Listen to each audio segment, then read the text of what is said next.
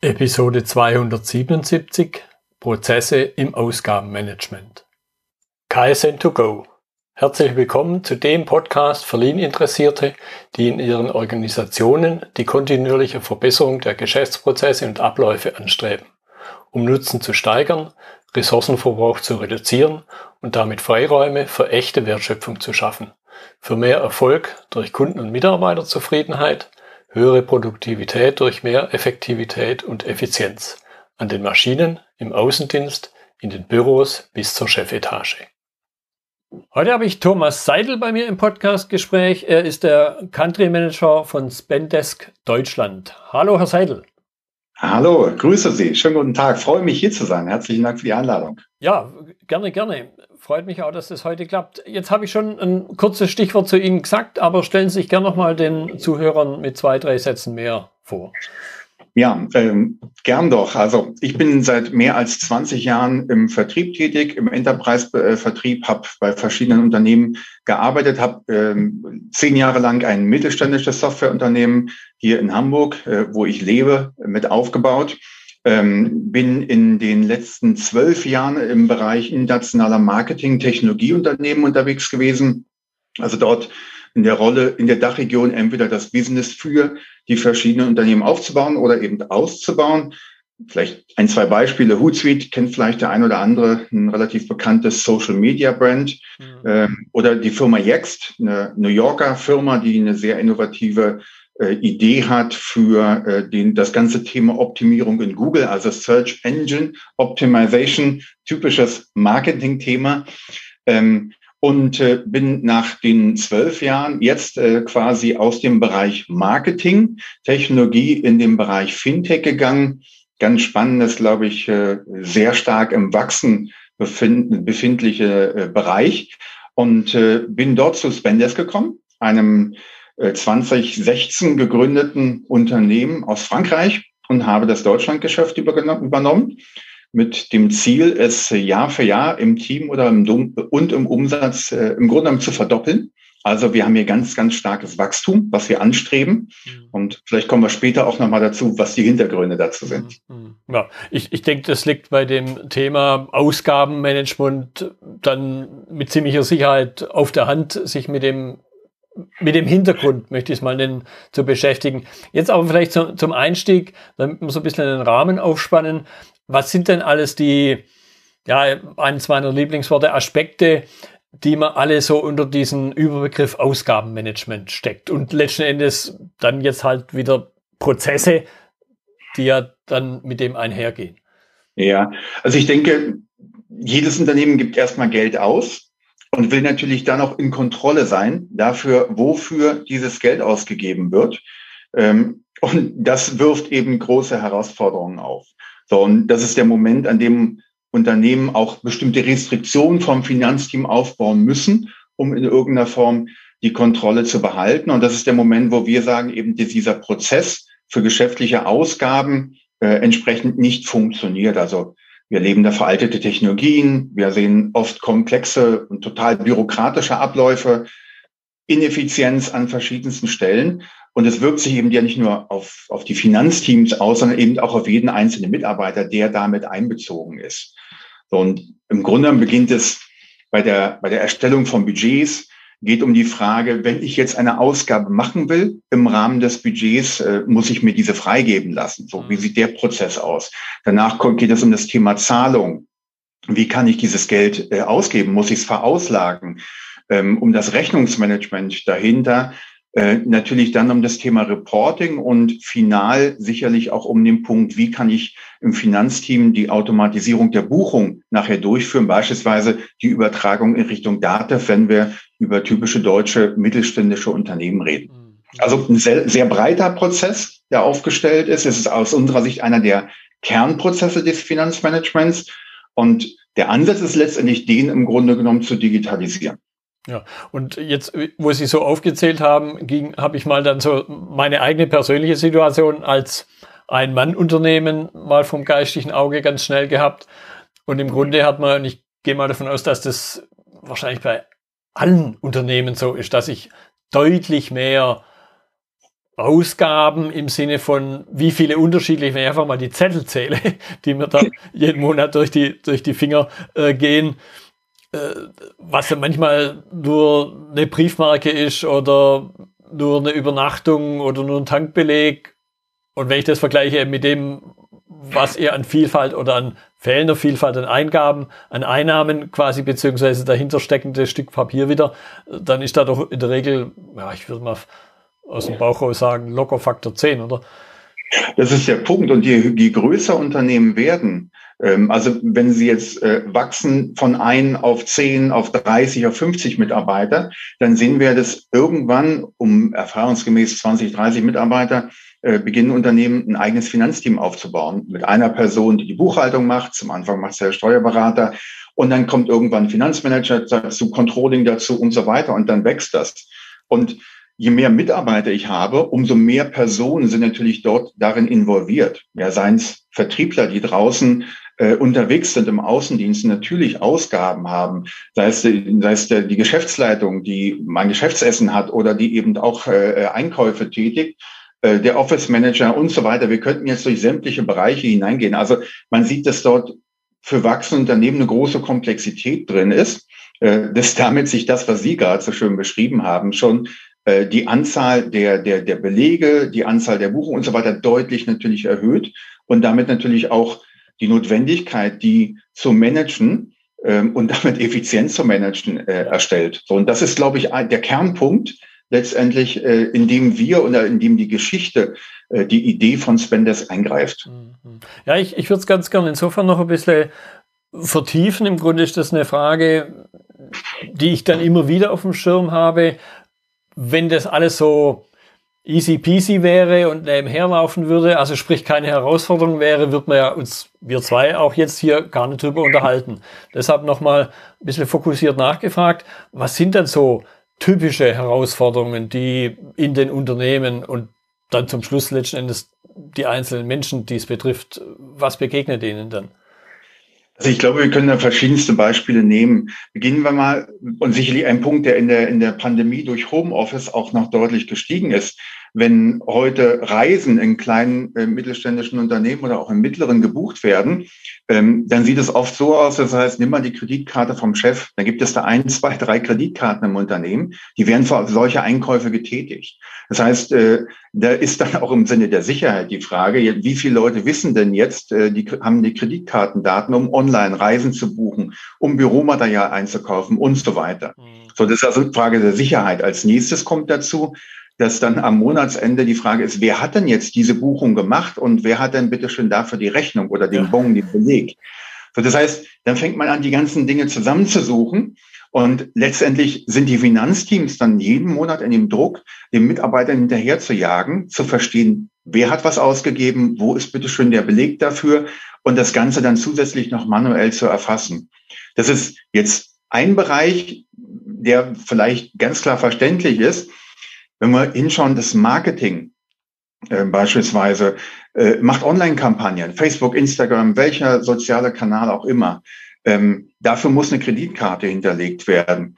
Ähm, das, äh, das Personalmanagement macht vielleicht eine Recruiting-Kampagne, weil sie neue Mitarbeiter brauchen, auf LinkedIn, auf Sing. Auch dafür mhm. müssen bei, äh, bei entsprechenden Anzeigen äh, entsprechende äh, eine Kreditkarte hinterlegt werden. Ähm, dann gibt es vielleicht Abonnements, wo Rechnungen einkommen. Die Rechnungen müssen wiederum an die richtige Stelle geleitet werden, um sie zu verbuchen. Und, und, und. Also da kann man jetzt ein sehr, sehr großes Bild aufbauen an alltäglichen Herausforderungen, äh, die uns eben da oder den Unternehmen begegnen und die mit papierbasierten Prozessen heute oft äh, durchlaufen werden und damit hochgradig aufwendig und aus unserer Sicht natürlich dann auch ineffizient gehen, weil es halt bessere Möglichkeiten gibt, das zu managen. Mhm. Jetzt hatten Sie auch ein kurzes Stichwort genannt und ich glaube auch, das äh, sind nochmal Aspekte, die man jetzt in der aktuellen Zeit, Januar 2022, nochmal besonders beleuchten, nämlich äh, der Punkt Homeoffice und, und Remote Work, wie man so schön nennt. Was, mhm. was nehmen Sie da wahr? Ich könnte mir vorstellen, dass das jetzt auch nicht trivial ist. Ja, also Was wir natürlich feststellen, ist zum einen, dass äh, in der Pandemiezeit natürlich dramatisch die Zahl der Reisen zurückgegangen sind. Ganz logisch. Wir waren alle mehr oder weniger in Isolation, ähm, um, um die Pandemie zu bekämpfen. Wir haben, sind wenig gereist. Das heißt, da haben die äh, Unternehmen sicherlich äh, Gelder eingespart und die Komplexität ist da vielleicht auch damit ein Stück zurückgegangen. Nichtsdestotrotz gibt es dann eben äh, oder hat das Homeoffice zusätzliche Herausforderungen, wenn wir das betrachten. Der Mitarbeiter kauft was zu Hause für die Firma. Vielleicht ist es nur ein Stück Equipment, um eben von zu Hause aus arbeiten zu können. Ähm, vielleicht ist es ein Abonnement, was er abschließt, äh, was aber keiner wirklich versteht und in Kontrolle hat und sich dann gewundert wird, wo kommen denn jetzt die Rechnungen her? Das heißt, die Menschen sind nicht mehr in der Firma, sie sind damit nicht einfach greifbar, um das abzustimmen, sondern das Ganze muss eben online erfolgen. Und damit sind wir bei der Frage, darf jemand etwas ausgeben? Was konkret gibt er aus? Haben wir das in Kontrolle? Wie zahlt er das Ganze? Wie wird das abgerechnet?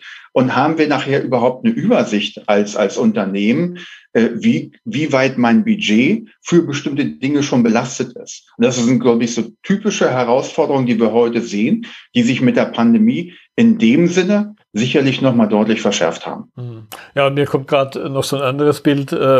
Die berühmt-berüchtigte Hauspost, wo man halt diese braunen oder grauen Umschläge hat, wo man halt was reinsteckt und dann in den Hauspost internen Briefkasten steckt.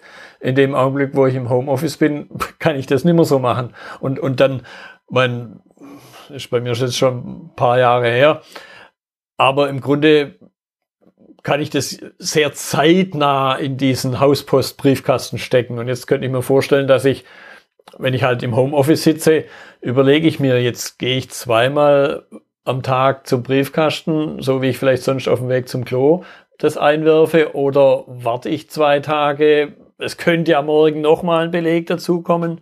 Könnte ich ja. mir also vorstellen, dass das auch nochmal ein Aspekt ist, der einerseits sehr lästig ist für den Einzelnen, andererseits aber wieder auf die Prozesse im Sinne von Verzögerung auch wieder Auswirkungen hat, oder? Äh, definitiv, definitiv. Und da kommt ja noch ein Punkt dazu. Wenn wir uns unser privates Leben angucken, dann gehen wir auf Amazon, um was einzukaufen. Dann buchen wir uns ein Taxi über eine App. Äh, dann, dann gehen wir auf, auf booking.com und buchen Flugreisen. Das heißt, unser ganzes privates Leben ist auf, insofern bei solchen Dingen auf Komfort ausgerichtet. Ja, der Erfolg von den ganz großen wie Amazon und anderen ist ja, dass sie uns eine Menge Komfort ermöglichen. Ich kann was, alles kaufen, was ich will, eben mit ein paar Klicks. So im Geschäftlichen haben wir aber genau das Gegenteil. Und das stellt nochmal vielleicht auf einer anderen Ebene die Frage, ähm, wie wollen wir als Unternehmen neue, junge Talente gewinnen, wenn wir interne Prozesse haben, die sich irgendwie im letzten Jahrtausend verorten. Das heißt also auch hier ist ja, wenn Sie jungen Leuten, und jetzt wenn das ist, wenn ich mein Team angucke, ein relativ junges Team, die meisten sind zwischen 20 und 30, den könnten wir nicht erklären, dass die eine Reisekostenabrechnung machen müssen, bei der sie ihre Bons auf Papier kleben, äh, dann eine Excel-Tabelle ausfüllen, das Ganze dann irgendwo hinschicken, äh, damit jemand das bearbeitet und dann noch jemand da sitzt, der den ganzen äh, Quatsch dann wieder abtippt, um es eben äh, buchhalterisch zu erfassen. Das heißt, also, da kommt eine zweite Dimension dazu. Die, wir sind alle im Privaten etwas anderes gewohnt, als wir im Geschäftlichen heute vorfinden. Ja, und, und mir kommt da gerade auch äh, in den Sinn, weil sonst heißt ja immer, ja, Digitalisierung und äh, stellt die Menschen vor Herausforderungen, aber bei Ihren Beispielen, die Sie gerade so aufgezählt haben, das habe ich so dann das Bild gehabt, im Grunde sind wir an manchen Stellen, was Digitalisierung angeht, so in diesem persönlichen Beschaffungskontext und auch Zahlungskontext sogar weiter wie im Grunde Unternehmen. Und deshalb dann auch hier die Frage, wenn das so, wenn das so ist, wo Sie mir aber gerne natürlich auch widersprechen können, was hat dann Digitalisierung an ja, Potenzial in dem Kontext? Ich denke, ein riesiges Potenzial. Äh, wenn ich mir anschaue, dass heute, bleiben wir vielleicht beim Thema Rechnungs-, äh, weil das äh, für die meisten, glaube ich, greifbar ist. Das ist nicht nur zu finanzspezifisch, sondern viele haben das, dass sie mal ein Geschäftsessen, eine Reise und so weiter äh, quasi verauslagen und dann abrechnen müssen. Ähm, wenn man sich überlegt, dass äh, dieser Prozess heute eben wie eben beschrieben auf Papier geklebt, eingereicht und so weiter und dass es dann circa 20 Minuten dauert, eine solche, äh, einen solchen Beleg zu erfassen im Finanzmanagement, zu verbuchen, ähm, für einen einzigen Beleg, ähm, dann kann man sich eben ganz eben ganz einfach daneben ein Szenario setzen. Und das ist das, was wir machen, was ich immer sehr, sehr spannend finde, selbst natürlich, wenn ich mit Partnern, nehmen wir mal an, geschäftlich essen bin. Äh, dann haben wir äh, als Teil des Gesamtprozesses, das ist ja Zahlung, äh, ein großer Punkt, haben wir physische oder eben virtuelle Kreditkarten. Die mhm. physische nutzen wir eben, um, um solche Auslagen zu decken. Das heißt, ich bin geschäftlich essen.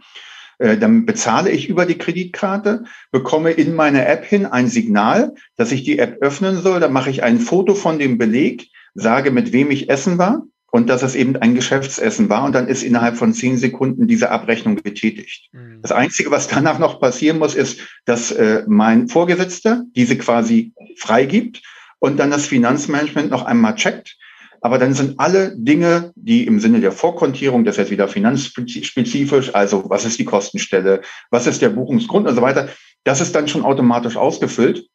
Und da sitzt eben keiner da und guckt ganz dumpf 20 Minuten auf so einen Bon und tippt den irgendwie ab. Mhm. Das heißt, da sieht man schon, wie viel, wie viel Potenzial nur in so einem kleinen Beispiel liegt, äh, in einer einzigen äh, Buchung im Reisekostenmanagement. Und wenn wir uns dann unser Steuerrecht noch vor Augen führen, Verpflegungsmehraufwand. Das ist ja, oh ja. ein Riesenaufwand für nichts. Ähm, sage ich jetzt aus Sicht eines jemanden, dessen, der, der seit zwölf Jahren seit, äh, in internationalen Unternehmen arbeitet, wo einfach anders abgerechnet wird, äh, im Sinne von wir decken deine Auslage. In Deutschland eben nicht. Das heißt, da kommt noch mal eine zusätzliche Herausforderung. Wie viele Stunden war die Person konkret außer Haus? Welches Anrecht hat sie auf wie viel? Drei Euro zehn mhm. äh, am, am Schluss. Äh, das heißt also, ein großer Aufwand für relativ wenig Wert nachher, äh, den wir als Unternehmen treiben. Ja, und wenn man es jetzt mal auf die Spitze treibt und ich vermute mal, alle produktionsnahen Menschen werden die Hände in die Höhe reißen und klatschen. Es ist ja aus Kundensicht keinerlei Wertschöpfung, die da passiert. Das heißt, ich sollte solche Dinge aufs absolute Minimum reduzieren. Das ist exakt der Punkt. Genau. Wie, und also, das eine ist die Wertschöpfung natürlich. Äh, ich setze Mitarbeiter ein und wir haben oft in den Gesprächen, wenn wir dann auch äh, wirklich reingucken äh, in Richtung einer ROI-Kalkulation, um das mal aufzuführen für die Geschäftsführung und zu sagen, lohnt sich überhaupt eine Investition in dem Bereich?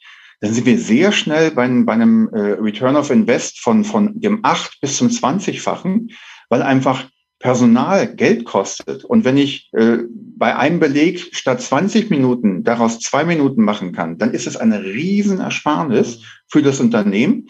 Und damit sieht man eben, wie viel Potenzial da drin ist, um das Finanzunternehmen, und ich glaube, die verändern sich in den letzten Jahren ganz stark, eben von so einer Buchungsmaschine wegzukriegen zu einem wirklichen Businesspartner im Unternehmen, die allen anderen Abteilungen wirklich helfen, ihr Business weiter auszubauen. Mhm. Ja, jetzt könnte ich mir natürlich vorstellen, der eine oder andere hat sich selber vor dem geistigen Auge gesehen, hat gesagt, ja klar, da habe ich mir dann auch eine App runtergeladen, egal ob das jetzt die Krankenkasse ist oder eben irgendwelche anderen finanztechnischen Dinge, also so im privaten Kontext wieder. Mhm. Da ist man ja im Grunde sein eigener Herr. Und ja, ich lade mir halt die App da runter, ich nennen wir es nochmal die Amazon-App und dann muss ich halt nicht über eine Website gehen, sondern direkt vom Smartphone aus. Jetzt ist ja typischerweise im betrieblich-unternehmerischen Kontext nicht ganz so einfach, wo der Einzelne sagt, ja, mache ich und damit sind wir digital. Und speziell halt die eher etwas kleineren Unternehmen, die halt jetzt nicht Heerscharen von Menschen haben, die sich nur um solche Sachen kümmern können. Das, das ist richtig. Da gibt es jetzt verschiedene Aspekte zu betrachten. Wie gesagt, Geld ist eine der wichtigsten Ressourcen eines Unternehmens. So, und von daher wird man natürlich jetzt nicht frei weg erstmal sagen, hier, ihr habt ja alle Kreditkarten und viel Spaß beim Ausgeben. Ähm, sondern hier geht es natürlich erstmal darum zu überlegen, wie setzt man sowas auf. Das heißt, das hat eine Dimension der Frage, äh, wer ist in diesen Prozess eingebunden? Mhm. Ähm, wer bekommt welche, äh, welche Berechtigungen, sage ich mal? Also im Sinne von, wer darf bestimmte Budgets freigeben? Ähm, wer darf nachher tatsächlich Geld für das Unternehmen ausgeben? Sei es äh, online, sei es durch physische Kreditkarten zum Beispiel. Ähm, wer bestätigt dies nachher und so weiter. Das heißt, das ist ein Prozess, der ist aber nicht riesig komplex, das ist das Schöne daran, sondern da hat man ganz klares äh, Raster an bestimmten Fragen und es erlaubt dem Unternehmen dann, einen intern äh, erstmal festzulegen, was sind überhaupt Ausgaberichtlinien, wenn das nicht schon festgelegt sind, festgelegt ist. Das Tolle ist, wenn es schon festgelegt ist, dann wird es jetzt zum ersten Mal umgesetzt und kontrollierbar. Mhm. Äh, dann ist es eben nicht mehr der Anruf beim Chef oder die E-Mail beim Chef, darf ich jetzt einen Flug nach München buchen oder eine Bahnfahrt nach Berlin, sondern dann ist das in den Regeln festgesetzt, wer da wie viel zu welchem Zwecke ausgeben, vielleicht noch in welchen Zeiten und so weiter. Das heißt, ich kann diese äh, Anfragen im Grunde genommen schon vorselektieren, so dass also im Rahmen bestimmter Ausgabegründe und Umfänge das vorselektiert ist. Und dann kriegt mein Chef eben einfach eine Anfrage, zum Beispiel über die App, wo ich einfach sage, ich verreise, muss am Montag äh, irgendwo hinfahren und brauche bitte noch 200 Euro verfügbar auf meiner Kreditkarte, damit ich äh, Verpflegung beispielsweise äh, decken kann oder ein, ein geplantes Geschäftsessen. Sowas kann man dann eben über eine App starten. Das heißt, das Thema der Regelung, wer darf wann was ausgeben, das äh, ist ganz klar darin abbildbar und auch ganz einfach abbildbar. Das Thema Compliance kann dann von Finance eben auch gleich mitgeregelt werden. Und wenn ich das auf so einer Plattform habe, die eben weil Sie das Beispiel Amazon hatten, nicht nur mich selber betrifft, sondern viele, viele Mitarbeiter, dann habe ich mit einmal Transparenz als Unternehmen, kann eben doch jederzeit sehen als Verantwortlicher eines Bereiches, wie hoch ist denn mein Budget überhaupt schon? Überhaupt noch? Wie viel habe ich schon geblockt für Ausgaben, die geplant sind im Marketing für eine Messe oder ähnliches? oder für Kampagnen? Wie viel habe ich noch verfügbar? Das heißt, wie viel kann ich dem Mitarbeiter überhaupt noch freigeben? Und habe damit in Echtzeit die Möglichkeit, wirklich Entscheidungen auf Basis von vorliegenden Informationen zu treffen und nicht aufgrund einer Information, dass es ja irgendwie scheinbar nötig ist, dass er es macht, ich aber nicht so richtig weiß, hm. ob wir überhaupt noch Budget haben. Ja, ich höre ein Stück weit auch raus, dass vielleicht auf den ersten Augenblick äh, auf eine gewisse Art lästige Randbedingungen definiert werden, die aber im Sinne von auch Transparenz, wie Sie es ausgedrückt haben, durchaus hilfreich sein können, um es mal so auszudrücken. Also manchmal auch so ein gewisser sanfter Druck entsteht. Dadurch, dass ich was digitalisiere, wir alle kennen diesen berühmten Spruch der digitalen Scheißprozesse, kann es manchmal sinnvoll sein, sich vorher zu überlegen, was machen wir denn da eigentlich, um von einem, von einer Ad-Hoc-Vorgehensweise ein Stück weit auch wegzukommen, oder?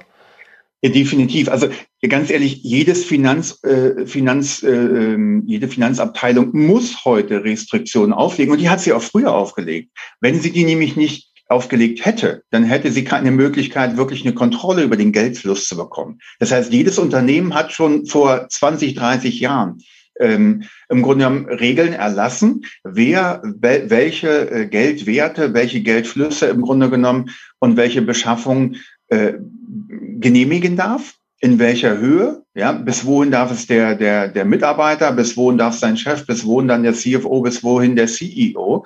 Äh, das gab es schon immer und das musste es geben, um überhaupt ein Stückchen Kontrolle zu bekommen. Heute sind wir in der Lage, durch eine höhere Transparenz das Ganze erstmal automatisiert äh, zu unterstützen, so dass also nicht jedes Mal äh, überlegt werden muss, wer muss denn jetzt eigentlich noch zustimmen? Darf ich das jetzt freigeben? Darf ich das nicht? ähm, und der Mitarbeiter auch in einem bestimmten Rahmen quasi äh, in die Lage versetzt werden kann, als Vertriebler beispielsweise ein monatliches Budget von 300 Euro für Geschäftsessen zu bekommen oder für Geschäftsreisen oder was auch immer das Beispiel sein mag. Das heißt, ähm, viele Dinge kann man voraussetzen heutzutage und damit den Aufwand für die gesamte Organisation ein Stück weit senken, ohne dabei eine Kontrolle zu verlieren. Und das ist, glaube ich, der große Unterschied. Mhm. Gut, jetzt könnte ich mir vorstellen, der eine oder andere geht mal so in sich und fragt sich, ja, warum haben wir das eigentlich nicht die ganze Zeit schon gemacht? Da gab es ja vermutlich auch Gründe, warum eben Dinge nicht so passiert sind, wie sie in der idealen Welt passieren würden. Und das jetzt könnte ich mir auch vorstellen, dass vielleicht bei, auch wieder beim einen oder anderen die Frage steht, ja, ist das jetzt für mich was Neues? Also fürs Unternehmen was kommt da auf mich zu? Wie bewältige ich das auch? Ja, also aus unserer Sicht ist das eine ganz neue, nennen wir sie mal, Kategorie. Ja, das, das gab es bislang nicht. Ähm, es gab für große Unternehmen von SAP ein Reisekostenmodul. Ähm, es gab verschiedenste Angebote. Aber für mittelständische, vor allem kleine mittelständische Unternehmen, sagen wir bis 1000 Mitarbeiter, gab es in der Form keine wirklichen Angebote, die sich dieses, diesem Gesamtprozess befasst haben. Ja, da gab es einzelne Anbieter, die haben gesagt, wir machen, wir helfen euch bei den Reisekosten. Mhm. Äh, vielleicht auch spezifisch für bestimmte Branchen. Ähm, da gab es vielleicht andere Anbieter, die haben gesagt, wir, wir helfen euch, eure Budgets vielleicht besser zu managen, dass wenn jemand eine Anfrage macht, man so etwas sieht. Aber das als Prozess zu verstehen, als Gesamtfinanzprozess, der verschiedenste Akteure im gesamten Unternehmen beinhaltet, das gab es bislang nicht. Und äh, aus, für uns jetzt als Anbietersicht ist das ein, wir nennen es gerne ein White Space. Also wir haben dreieinhalb Millionen, äh, Millionen äh, Unternehmen im mittelständischen Bereich, so bis 1000 Mitarbeiter in Deutschland, so roundabout. Und äh, davon ist zwei Prozent vielleicht aufgestellt für so etwas. Mhm. Der Rest äh, hat dort nichts. Das heißt, es ist wirklich ein komplett neuer Ansatz, so eine typische disruptive Idee, ähm, die eben auch die Basis für Spenders gebildet hat. 2016 und die sich jetzt sehr, sehr schnell entwickelt. Ähm, woran mache ich das fest? Zum einen sehen wir, dass eben die Zahl der, der, der Marktanbieter oder der Anbieter für solche Softwaren, meist für einzelne kleine Module, immer größer wird, dass äh, die Investitionen in diesem Bereich unglaublich angestiegen sind. Wir als Bendesk haben innerhalb der Series C, also unserer dritten Finanzierungsrunde, äh, gerade 200 Millionen Funding erhalten von verschiedenen wirklich großen Kapitalgebern, mhm. die mit uns diesen Markt äh, entwickeln wollen. Man sieht also da, wie groß das Potenzial ist.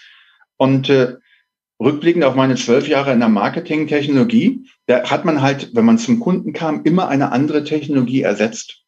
Wenn wir heute zum Kunden kommen, dann ersetzen wir oft nichts, vielleicht Excel und Papier. Aber wir ersetzen eben keine andere Technologie in dem Sinne, kein Anbieter, sondern wir bringen etwas Neues dahin. Insofern ist es also oft genug äh, für die, für die Geschäftsführung dann relativ logisch und eingängig und verständlich. Ähm, und die Finanzteams äh, haben einen riesen Benefit, weil sie eben massiv Kosten und, und Aufwand einsparen. Also etwas, was sich aus meiner Sicht entwickelt und deswegen ist die Frage ganz gut, aber so, so etwas gab es eben vor fünf Jahren noch nicht mal, mal von Excel abgesehen. Und mir hat vor, vor einiger Zeit mal in der Diskussion ein ERP mit dem ERP-Vertriebsmitarbeiter gesagt, ah, glaubt doch nicht, dass die anderen ERP-Systemhersteller wirklich unsere Konkurrenz sind. Unsere Konkurrenz ist Microsoft Excel. Ja, bei uns ist es eher, äh, unser Statement dazu ist eher, äh, dass unsere Konkurrenz eher äh, das Verharren am alten Prozess ist. Auch das, ja. Und, und, und das Sie sprechen es im Grunde an, was mir jetzt gerade auf der Zunge lag, weil ich es dann doch immer wieder feststelle, halt, dass dieses ja sehr natürliche menschliche Beharrungsvermögen manchmal eine echte Herausforderung darstellt. Und man muss es dann, das ist auch wieder meine Erfahrung, man muss es den Menschen auf eine gewisse Art und Weise schmackhaft machen. Selbst wenn man ihnen blühende Landschaften an, an die Wand wirft, wird dann manchmal trotzdem der Big M gegessen, weil man halt weiß, wie er schmeckt. Ja, stimmt. Ich glaube aber, dass es auch einen zusätzlichen Druck vom Markt gibt. Wenn wir mal gucken, früher waren Organisationen oft nach dem Prinzip Befehlen Kontrolle aufgebaut. Ja, klare Hierarchien, alles wurde zentralisiert. Die Geschäftsführung hat die Entscheidung getroffen und dann wurde sie eben entsprechend ausgeführt. Wenn wir uns heute mal angucken, wer so die die Innovatoren sind, dann sind das üblicherweise Unternehmen, die relativ flache Strukturen haben, die total beweglich sind, die kreativ sind, die Schnelligkeit fördern, die also sehr agil tätig sind. Mhm. So und sie können diese damit verbundene, dieses Vertrauen, äh, Freiheit, Eigenverantwortung als Schlüsselfaktoren für Innovation, die kann ich eben nicht in eine so starre, von gestern geprägte Struktur hineinbringen, sondern das sind dann Menschen, äh, und auch eine, eine Philosophie des Arbeitens, die eben solchen Prozessen widerspricht. Das heißt, ein, Unter ein Unternehmen, was sich restrukturiert und, und innovativ aufstellt, wird nicht umhin kommen, solche Kernprozesse nachzuziehen. Hm. Ja, und ich glaube, es, wie Sie es vorhin mal angedeutet haben, es hat dann auch wieder unter der sehr breiten Überschrift Demografie und so weiter, natürlich kann man da auch wieder einbeziehen, ja, eine Belegschaft, die jetzt halt langsam vielleicht im Schnitt die 50 überschreitet. Ich habe dann aber trotzdem eben die jüngeren Menschen, für die das ganz normal ist. Und manchmal der ein oder andere Widerstand, vielleicht ein bisschen böser Spruch, er stirbt dann aber vielleicht auch aus. Mit Sicherheit. Aber ich glaube, wenn, wenn wir so in unsere Projekte hineinschauen, und natürlich haben wir als Unternehmen angefangen, mit vielen Startups zusammenzuarbeiten. Ja, so Firmen, die riesig gewachsen sind, wie Gorillas, wie, wie Flixbus, äh, wie eine Soundcloud. Äh, für die sind das, ist es selbstverständlich. Ja, die sind so aufgewachsen, die wurden vielleicht vor, vor fünf Jahren, vor zehn Jahren maximal gegründet. Ähm, für die ist es kein Thema. Die sind gewohnt, Services aus der Cloud zu nutzen. Ähm, die, die, die haben nicht diese, diese, diese Angst, Informationen oder Daten, wenn man die rausgibt, sind sie sofort verloren, sondern denen ist klar, welche, welche Möglichkeiten und welche Sicherheit äh, auch damit einhergeht. Wir haben aber eben auch einen Kunden wie, wie eine Firma Steel zum Beispiel, die sehr traditionell unterwegs ist, aber die eben auch erkannt haben, wie wichtig es ist, äh, in diesem Bereich sich, sich innovativ und neu aufzustellen. Und ich denke, dass sich äh, über die Entwicklung hin das äh, einfach klar befürworten oder bewahrheiten wird. Wir sehen, welche Einsparungen es gibt. Wir sehen, welche Benefits es gibt für alle Mitarbeiter im Unternehmen. Ähm, und ich glaube auch, dass sich diese Kategorie und damit auch die Wahrnehmung, äh, dass das ein Thema ist, äh, in den nächsten ein, zwei Jahren massiv äh, vorantreiben wird. Ähm, und so sehe ich jetzt eben auch die Marktentwicklung, wenn ich auf deutsche mittelständische Unternehmen gucke. Wenn wir vielleicht zum Abschluss mal noch, auch noch so eine Frage, die ich ganz gern stelle, wie der Einstieg in, in so ein Thema aussieht. Das heißt, wenn der ein oder andere Entscheider sich jetzt fragt, ja, das, was ich da gehört habe, spiegelt im Grunde Situationen bei uns wieder. Dinge haben sich verändert und eigentlich müssten wir mal und jetzt könnten wir doch. Und dann versackt es manchmal, weil man nicht so recht weiß, ja, wie fange ich denn an? Ja, also ich glaube, das ist ein Bereich, in dem man, weil er eben äh, universell ist, das ist eben nicht etwas, was nur für eine Branche gilt, sondern das ist eben für jedes Unternehmen identisch. Äh, Finanzwesen ist halt etwas, was sich von Branche zu Branche nicht zwingend unterscheidet, sondern im Kern eben das Gleiche bleibt.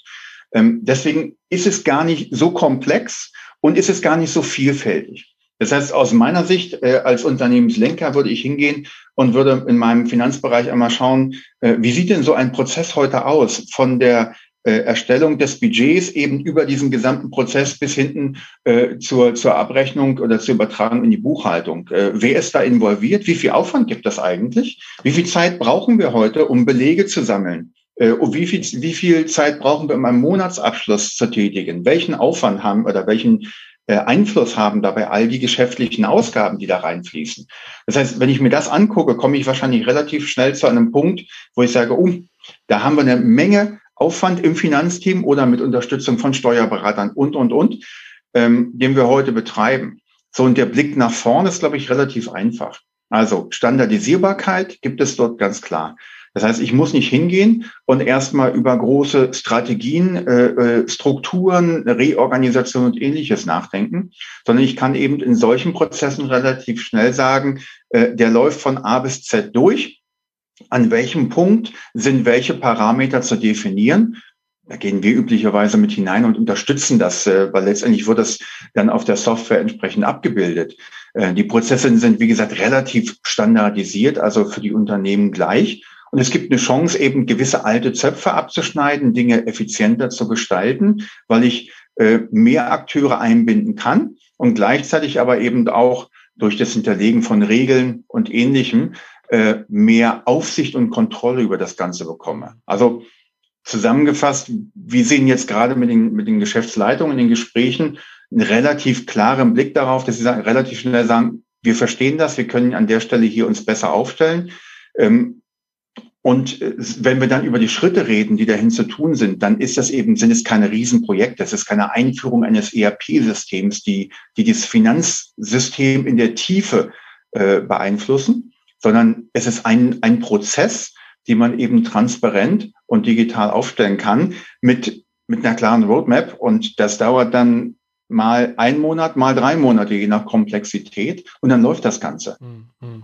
Ja, ich höre aber auch raus, dass das im Grunde auch ein, ein Beispiel wäre, ein überschaubares Beispiel mit Digitalisierungsthemen im Unternehmen einfach auch mal loszulegen, weil ja. ich eben diesen, diesen doch stark vordefinierten Prozess habe, Finanzprozesse, wie Sie es angedeutet haben, allein schon alles, was mit Steuer und Co. zu tun hat, ist halt nun mal von außen so oder so bestimmt. Warum dann nicht an so einer Stelle mal erste Gehversuche machen?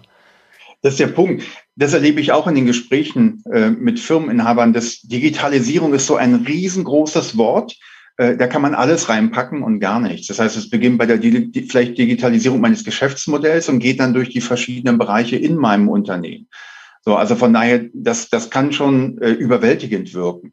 Hier ist es ein ganz klarer Prozess, über den wir, den wir uns anschauen, ähm, wo heute vielleicht verschiedenste Systeme, verschiedenste Tools im Einsatz sind oder auch gar nichts.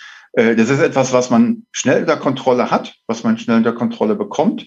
Und der, das Ergebnis ist einfach faszinierender. Also, ähm, oder klar für sich selbst regeln. Wir haben äh, sehen, dass die Finanzteams äh, viermal schneller einen Monatsabschluss hinkriegen.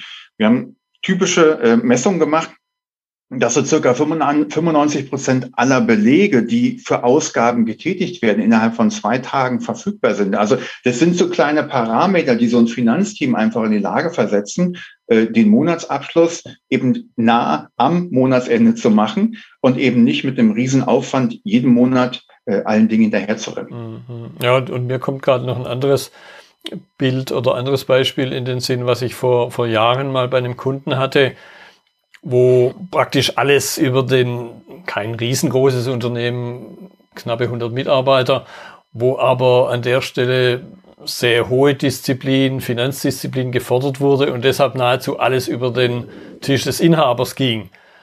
Das wiederum aber ihn sehr regelmäßig, wenn es um größere Zahlungen ging, sehr regelmäßig halt ins Büro gebunden hat und dann seiner doch recht starken Vertriebsorientierung entgegenstand sich also aus dem, was Sie so geschildert haben, dadurch, dass ich nicht mehr physisch an der Stelle sein muss, weil ich ein Papier unterschreiben muss, dass plötzlich ganz neue Freiheitsgrade entstehen. Das ist genau der Punkt. Dann bekomme ich eben als Geschäftsführer die Anfragen auf mein Handy, meine App, kann mir die kurz angucken und kann dann sagen, abgelehnt oder akzeptiert.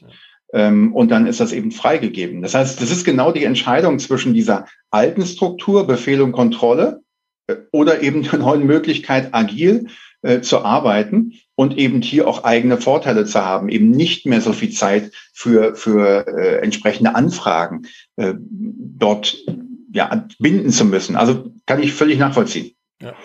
Prima. Herr Seidel, ich fand es wieder, ja, da wiederhole ich mich schon fast in jeder Episode zum Schluss. Ich bin dann über, überrascht, was noch an Details drinsteckt äh, im Vergleich zu dem, was man sich vielleicht am Anfang der Unterhaltung oder in der Vorbereitung überlegt hat. Deshalb äh, vielen Dank für Ihre Zeit, für die auch interessanten Einblicke.